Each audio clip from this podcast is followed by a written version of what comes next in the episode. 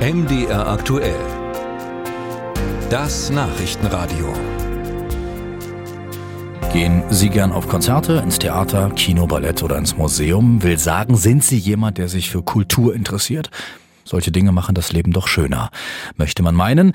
Da meint man aber offenbar Falsch, denn eine aktuelle Umfrage der Bertelsmann Stiftung zeigt, sowohl in der Gesamtbevölkerung als auch in der Generation der jungen Erwachsenen zwischen 18 und 29 können satte zwei Drittel gar nichts oder nur sehr wenig anfangen mit Kultur. Und trotzdem oder gerade deshalb buttert die Bundesregierung jetzt mächtig Geld rein, um junge Menschen äh, und Kultur zusammenzubringen.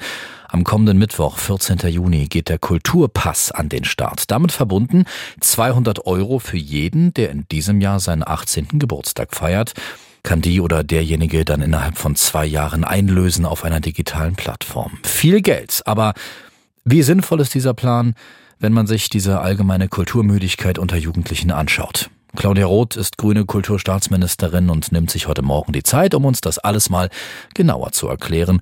Guten Morgen, Frau Roth. Einen schönen guten Morgen. Ihnen auch. Vielen Dank. Sie hatten mit Kultur ja eigentlich schon immer viel am Hut, waren ja unter anderem mal Managerin auch äh, von Rio Reisers Tonsterne Scherben. Wo hätten Sie denn damals mit 18 die 200 Euro Kulturpass Kohle angelegt?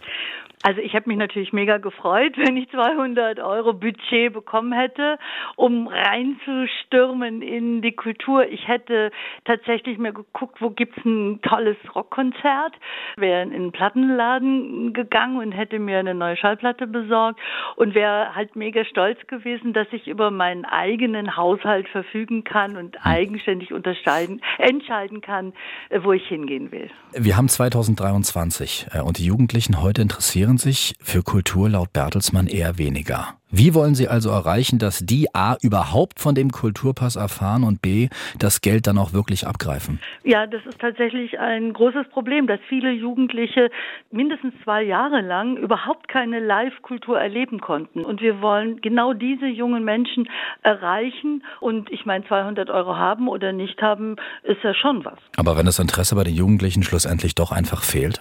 Wenn das Interesse fehlt und wenn wir sie nicht begeistern können, wenn diese 200 Euro nicht so eine Art Interrail-Ticket sind in die Kulturinfrastruktur, dann ist es nicht erfolgreich. Aber wir haben ja sehr intensiv mit den Franzosen zusammengearbeitet, auch Rücksprache mit den Spaniern. In Frankreich gibt es seit Mai vergangenen Jahres einen Kulturpass und da sind 70, 75 Prozent der jungen Menschen erreicht worden. Und das wäre natürlich ganz toll, wenn wir das auch schaffen. Diesen Kulturpass bekommt, wir hatten es gesagt, diejenigen, die in diesem Jahr ihren 18. Geburtstag feiern, sprich geboren sind im Jahr 2005. Das ist eine knappe Dreiviertelmillion Menschen.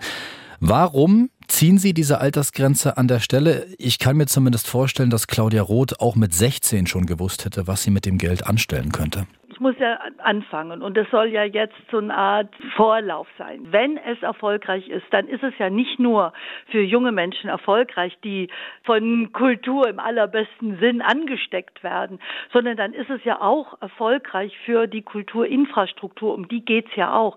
Und dann, dann habe ich die Zusage, wenn es erfolgreich wird, vom Finanzminister, dass wir es erweitern können auf 17, 16, 15-Jährige, weil es für beide Seiten einfach äh, wichtig wichtig ist und beide miteinander verbindet, die Anbieter und die Nutzer und Nutzerinnen. Ich habe mal exemplarisch mit dem Kulturdezernat hier bei uns in Leipzig telefoniert. Da gibt es doch einige Institutionen, die mitmachen wollen beim Kulturpass. Andere, Frau Roth, haben aber auch ein bisschen Angst vor der Bürokratie, die da dran hängt, wie das Geld verrechnet werden kann und so weiter. Können Sie denen die Angst nehmen? Wir haben wirklich uns sehr bemüht, die Benutzung der Plattform so einfach und so intuitiv wie möglich zu gestalten, zum einen für die Anbietenden als auch für die Jugendlichen. Und die Registrierung für die Anbietenden dauert in vielen Fällen wirklich nur wenige Minuten. Das hängt ganz allgemein von der Ausmaß der Angebote ab und von der Organisation ab. Also ich glaube, es ist genau etwas, was ganz wenig bürokratisch ist. Der Kulturpass kommt kommenden Mittwoch, 14. Juni. Die Tickets kann man dann bequem auf der gleichnamigen App reservieren oder auf kulturpass.de, um das Ticket dann vor Ort abzuholen.